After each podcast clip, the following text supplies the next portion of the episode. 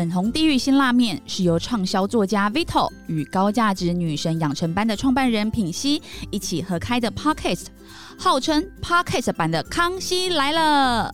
如果你觉得我们的节目很不错，你的产品想要置入的话，欢迎所有干爹干妈的支持，在下方链接与我们联络，我们会在第一时间回复你哦。大家好，我是 Vito 大叔，我是品熙，欢迎收听今晚的粉红地狱辛辣面。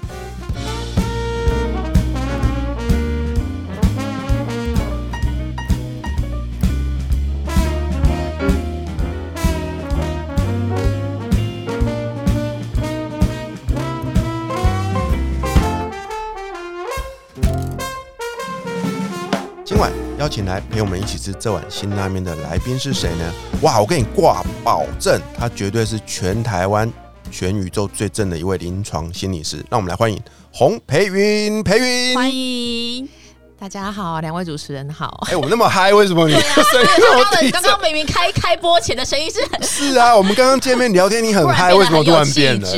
他们是通常上节目的时候都会 gay 拜一下，然后慢慢又放开了，这样。呃，在我们这个节目这套没用，马上被戳破。对，要摘下他的面具。对啊心理智商是会有会有那个嘛一个包袱跟形象。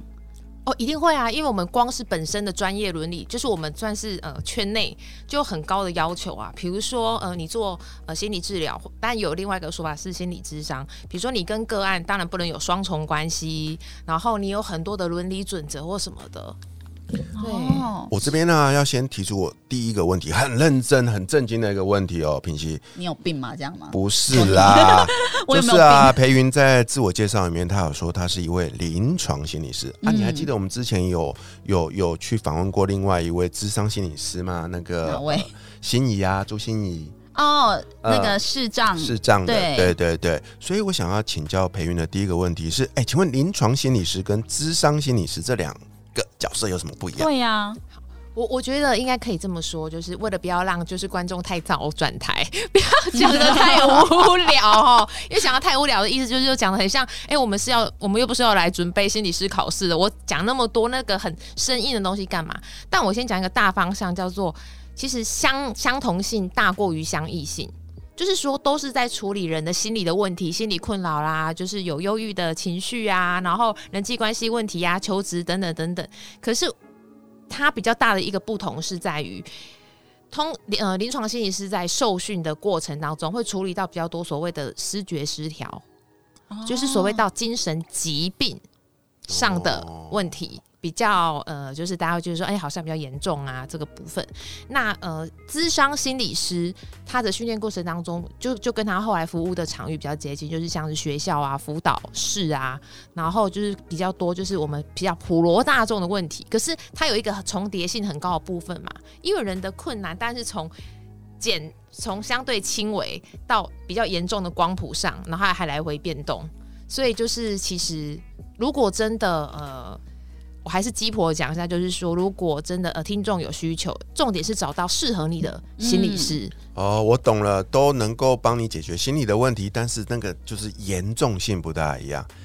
对不对？我可以，嗯没有，就是因为你刚刚讲到有一些是跟可能跟精神疾病，对这个也跨到其实是心理医生的领域，对对吗？哦，台湾应该可以说是分成精神科医师、嗯，临床心理师跟咨商心理师。哦那精神科医师跟另外两类的心理师的不同就在就在于，精神科医师是可以开药，那两这两类的心理师是无法开药的。但是你其实这两边你都是有稍微都有都有接触到，对吗？他们的实际上，我们能够做的服务的范围内是有很明确的所谓心理师法规定，哦我们是不能够就是违法的。对，那你说，那精神科医师可不可以做心理治疗？可以，但相对少。普遍我们呃去想得到，就是说啊，身心科啊、精神科的门诊，你去想一个门诊有那么多的人，精神科医师怎么可能跟你谈五十分钟？其实真的是哎、因为我自己开班授课，那我自己本身没有任何的专业的执照，对我比较多的是可能我自己过去的经验，然后我可以去理解他们。发生的事情，然后当然有一些人，我的学生会来跟我说：“哎、老师，我有忧郁症，我有躁郁症，我在吃药。”对，然后其实因为他这样就是已经被医生是判定，就是哎、你是有精神疾病或什么的话，有时候对我来说，我觉得他在某部分是。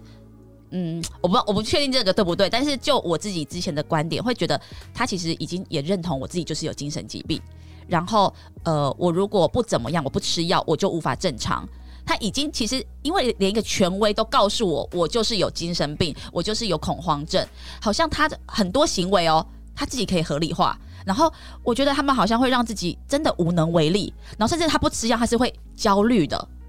对，所以这就是说我我觉得我早年一直都是在所谓的精神专科医院工作，临床心理师最常见就是所谓的精神专科医院嘛。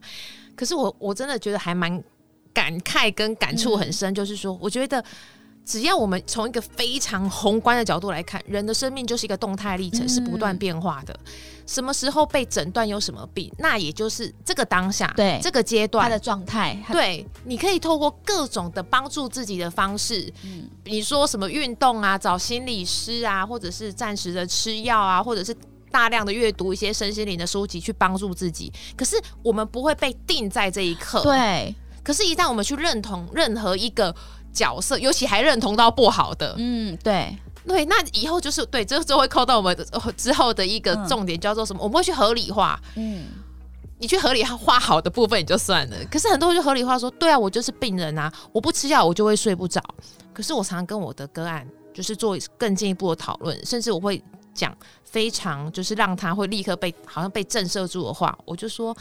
那你真的吃了药之后，你有睡得比较好吗？嗯，他就是恍然大悟、欸，他就说，哎、对耶，我好像都是睡得就是迷迷蒙蒙，嗯然后醒来的时候又觉得好累哦，然后呃也不记得，就是说，哎，睡前好像什么事情好像也会有点记忆上的一些衰退，对有一些状况，所以这就一个问题啦。呃，但我自己的生命经验有有曾也曾经有过一段很长的失眠时间，那我就是没有吃任何的安眠药嘛，因为我知道就是到工作十几年听过的故事吼，就是一堆，所以我就说，如果你认同这个角色，然后你又非常的就是啊，我就是因为生了什么病，所以我精神不好，我什么事情都做不来，我就不要做了。，对，那当然就无能为力，对，然后就会陷在这个病人的，然后无力的角色，然后就是一直走不出去。可是如果能够不断的去做一些新的尝试，真的不用大百分之三、百分之五，微微小小的改变，其实真的一定都可以走得出去。哇，哎、那你会不会有点担心？因为我听起来我就觉得，哈、你会不会这样好像有点在拆那个心理医师的台？就是他明明就是开这个药给你吃，然后你就说你不用吃。我会不会被暗算这样？你问的好，可是就就我自己啦，因为其实我以前看过身心科，然后也找过心理智商师，我自己有过这个经验，就是我觉得这是台湾的法规，可能真的没有办法，因为医生他就是时间有限，然后。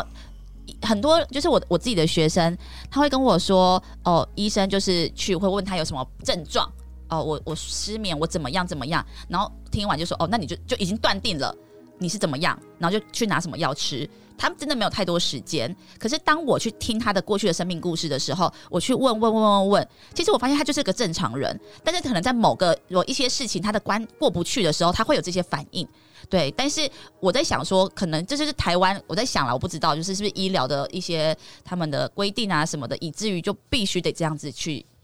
切割。我我觉得就是说，不管是写作还是上节目分享，我都是秉持良心的。就是说，我就用一个比较简单的比喻好，就是说，比如说有一个人他可能便秘好了，嗯好。可能一个礼拜他已经非常的不舒服了，那他也知道长期如果使用那些番泻叶啊，或者是便个不好，可是并没有说你绝对不能使用那一次，嗯至少先让自己己的状况先舒缓下来。但不是说，哎，现在这么方便，那我就继续吃它就好啦。应该是要去想说，那我是不是要调整我的呃饮食的内容，多喝水。多喝水，然后是不是要懂得放松，是不是要加入一些运动，而不是说那就吃这个最快啦，然后不用去试别的方法。我觉得哦，这比喻便是很棒嗯这个我能接受。听得懂。对，即便是精神科用药也是，也不是说啊你绝对完全不能碰，嗯，但也不是说你碰了之后你就开始，我这辈子就是这样子了，嗯。其他方法我也不用去试了，因为我觉得这完全挑挑战到人性，叫做其实包含我也一样，就是叫做会有点懒嘛，嗯。我去找别的方法。还要花时间，还要花钱，那这个就看起来还蛮呃快速的啊，速效的，那我就先用这个就好了。对，而且我那边乖乖运动，吃多吃青菜水果，多喝水。我是不知道过几天才会大便，我不想等那么久，我要快速。好像人都会这样。对，所以其实我觉得，其实我这就我常常在粉砖上会喜欢用非常很四个字，叫做我真的觉得大道至简。嗯，很多的就是呃生命的智慧跟原则原理都是共同的。裴云啊，他去年写了一本书哦，嗯我超爱的，你知道那本书叫做《心理防卫》，那里面有个论点，就这世界上没有一个人的人生是毫毫无问题，没有一丝一毫创伤的。他在这里面有提出一个专有的名词哦，就是这个叫做心理防卫的机制。我们常常透过很多的方法去保护自己，其实那都是源自于你内在的一些状况。所以今天特别邀请裴云来上节目，来跟我们聊聊，跟我们分享关于心理防卫机制哦。刚刚你们聊了那么多，其实也是在这里面啊，对不对？举个例子啊，像我可能因为压力很大，以前上班的时候，哎，我就会酗酒，我喝很多的酒，然后不喝睡不着。然后后来我才发现不对，那只就是个瘾而已，嗯对啊。然后所以当我念头一转的时候，哎，好像也没有那么严重了。就是以前会觉得不喝酒我睡不着，你知道吗？对我后来发现，哎，在你的书里也有写到这一段。那品熙也是啊，品熙常常那个压力大的时候会会呃，这个叫做骂老公、打小孩。哎、我觉得这也是一个心理防卫机制啊。所以今天特别邀请了，头像射飞镖，这个也是一个瘾吗？这是一个健康的瘾吗？有越练越准吗？有，已经是做到鼻孔了。所以我们特别特别邀请专业的全世界最正的临床心理师来帮我们解析我们两个的心理防卫机制到底是什么。嗯，哦，我觉得我我觉得这真的就是我写这本书最深的一个初衷，叫做台湾真的有很多酒瘾的患者，然后受到酒瘾影响的家庭。嗯，我必须诚实的说，绝对不是因为我几乎滴酒不沾，我才写酒怎么样哦。因为既然我滴滴酒不沾，他跟我无冤无仇，而是我的个案，包含我自己的呃生命经验当中，就是我看过一些亲友，他的家人是酗酒的。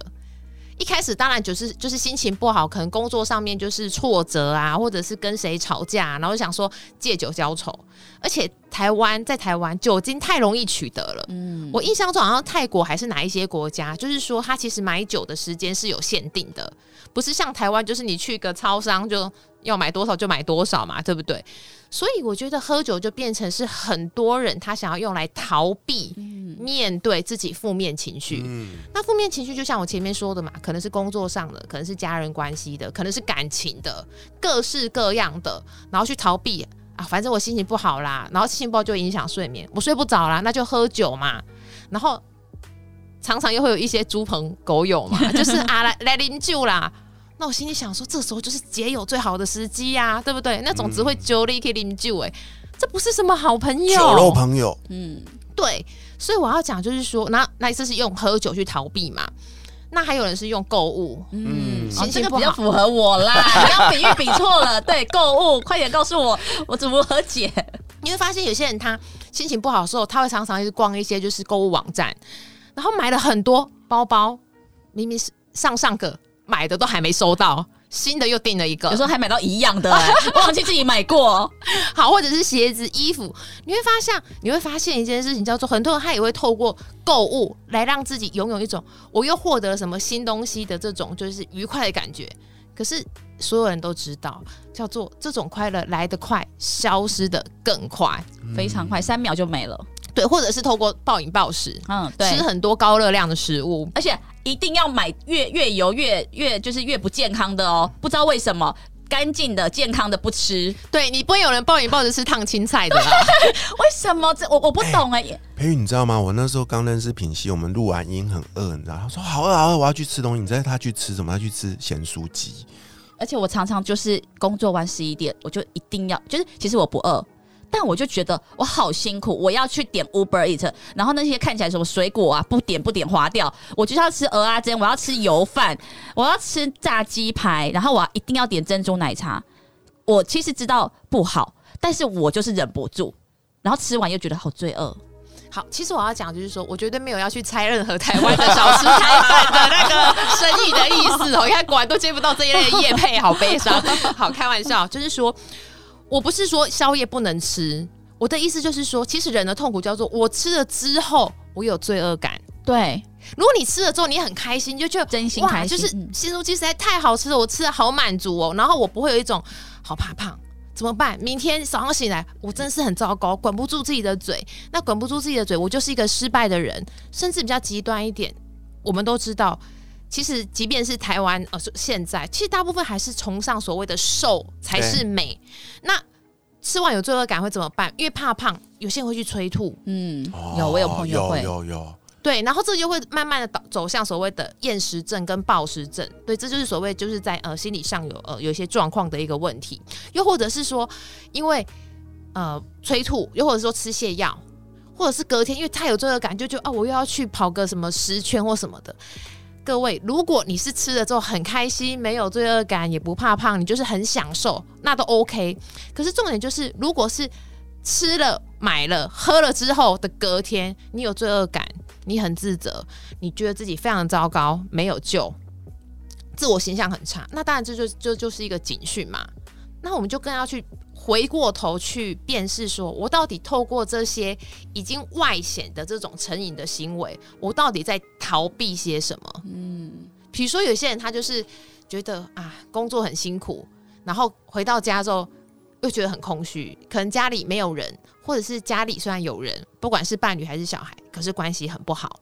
那关系很不好的时候，讲话就吵架嘛，嗯，对不对？然后可能跟小孩讲话，小孩就觉得说你又要来管我了；跟伴侣就觉得早就没话讲了，所谓的婚内失恋然后之类的，所以就会很容易透过各种各样的这种心理防卫机制，然后再加上外显的这种行为，去逃避面对自己内心的很多的问题。可是像你刚刚这样说，如果啦，我今天是个喜欢吃咸酥鸡的快乐胖子，就可以，我觉得这是一件很棒的事啊！哦，因为你你不觉不讨厌自己啊，你不会批判自己啊，但是如果我今天有个念头，我想要变瘦，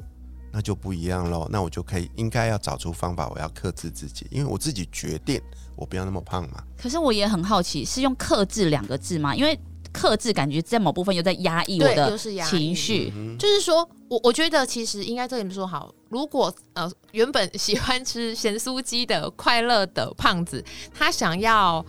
呃让呃脂肪的比例变低，或许他可以用别的方式去替代嘛，比如说可能蔬果的比例高一点，嗯，那就是那个油脂的部分相相对少一点，或等等之类。就是说，我觉得克制也不是都不好，可是我说的都是不要过度。嗯他会有找出一个管理自己的方法。就像你说喝酒，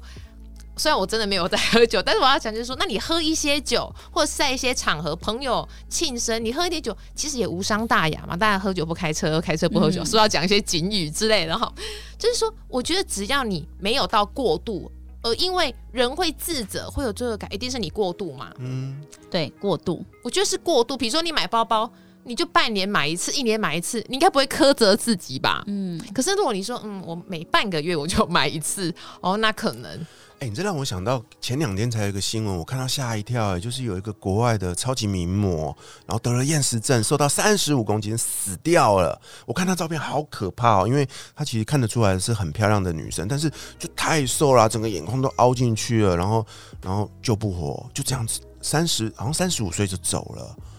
这个新闻我有看到。嗯，所以我要说，就是说，你说胖也好，瘦也好，买东西也好，喝酒也好，什么，就是我觉得很多事事情是过度才会有问题。嗯哼，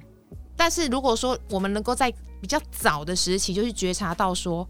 我就是有这些情绪，我想要逃避，可能是觉得很困窘，觉得觉得很丢脸，或者是觉得很不喜欢自己，或者是各式各样的一些问题。我们如果及早去觉察，及早去处理，才不会到后来就是啊，事态真的很严重了。就像我常常比喻嘛，就是说，其实各种的心理问题就跟减肥也很像，胖五公斤还算好减吧。嗯，但是如果胖五十公斤，可能就嗯，可是你不可能，你不可能大吃大喝，隔天就胖五十公斤。你一定是先从五百克五公斤，对不对？慢慢加上去的。在这个重重点是在这个过程中，你有没有觉察到自己的不一样的地方，然后去哎有意识的去找出一些调整的方法。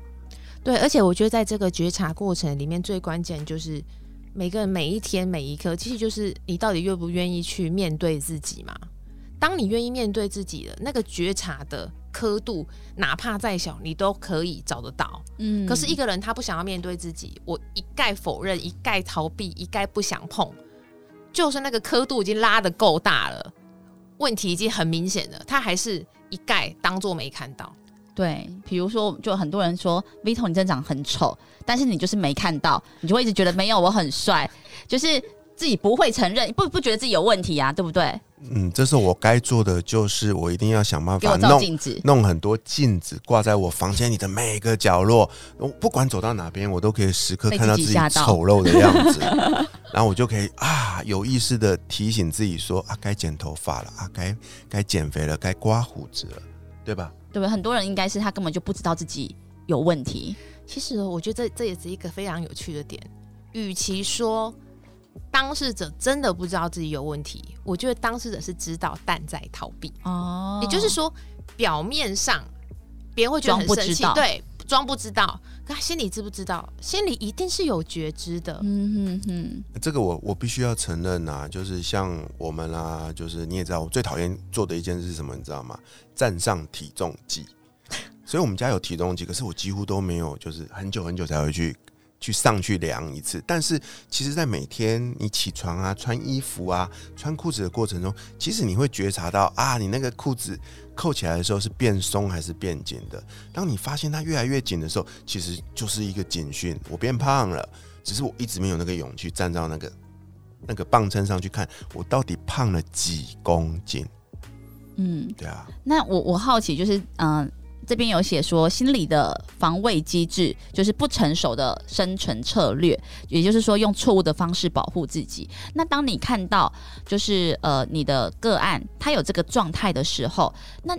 我也很好奇，什么叫做成熟的防御机制？就是怎么样才是一个成熟的大人会做的事情？我我觉得呃，像心理防卫机制有很多种哦，十几二十种哦。我觉得最常见在家里就是说，像我提到转移，转移就是一种心理防卫机制嘛。比如说，明明你是在外面，嗯、可能是工作的时候受了气，可能是跟可能被主管骂，或者是说跟同事相处不好，可回到家就跟伴侣吵架，就挑剔他、嫌弃他，今天菜怎么煮那么难吃啊？嗯然后看到小孩就觉得功课都都已经几点了，怎么还不赶快去写？可是其实我们只是把自己的怒气转移到一个相对比较弱的对，一个一个对象身上。那你看，我如果转移给伴侣，那伴侣他也很没送啊，那他也转移给小孩，那小孩怎么办？有这个我们呃，品心，理纠结我们之前在访问访问佳佳老师的那一场里面，他有提到他们班上啊，专门霸凌别人的那个学生，被爸爸他其实就是被爸爸霸凌的那一个。对，所以这就是一个转移、嗯非常明显的的一个例子。可是，如果每一个人他对于自己心理防卫机制这一这一块他够成熟，能够去处理的话，他就不会使用转移，他会知道说我在外面虽然受了气，可是我不要。把情绪带回家里，让家人成为我的替罪羔羊。那我可以怎么做呢？如果今天我在外面受的气，比如说呃，也许就是主管误解我，或是我跟同事处不来，我可以处理的部分，我就积极去处理嘛。嗯也许真的是我什么地方没有做好。哦那如果今天真的是别人误解我，也许我可以好好的去找一个适合的时机去做一个澄清。那如果真的是自己已经做了适度的检讨之后，发现哎，觉得还是有一些地方就是处不来或什么的，那其实宇宙之后就告诉我们什么臣服跟接纳嘛。嗯对我们也不需要特特别说，我们一定要让自己处在说哇，世界就是超 peace，、嗯就是对别人都不可以对我有不一样的意见。我觉得一个成熟的心理防卫，应该说成熟的生存策略，应该是我们会时时有一个觉知是，不管我的在逆境还是顺境，我不会伤害到别人。嗯，哇，这个这个分析超棒的。对，我们以前都习惯怪东怪西怪别人啊，可是从来没有想过我还能做什么。嗯，对啊，当我们有意识的去觉察这整个过程，然后并且做出一个选择的时候，有很多事情就会在我们身上找到一个出口，然后他不会去伤害别人。游戏到你这边为止，嗯，我觉得这挺棒的，并且而且我觉得就是好像要有一种。呃，一种允许，就是我知道说这些发有些事情的发生，本来就不是会按照我的期待去走，就是每个人都每个人的样子，而我接受，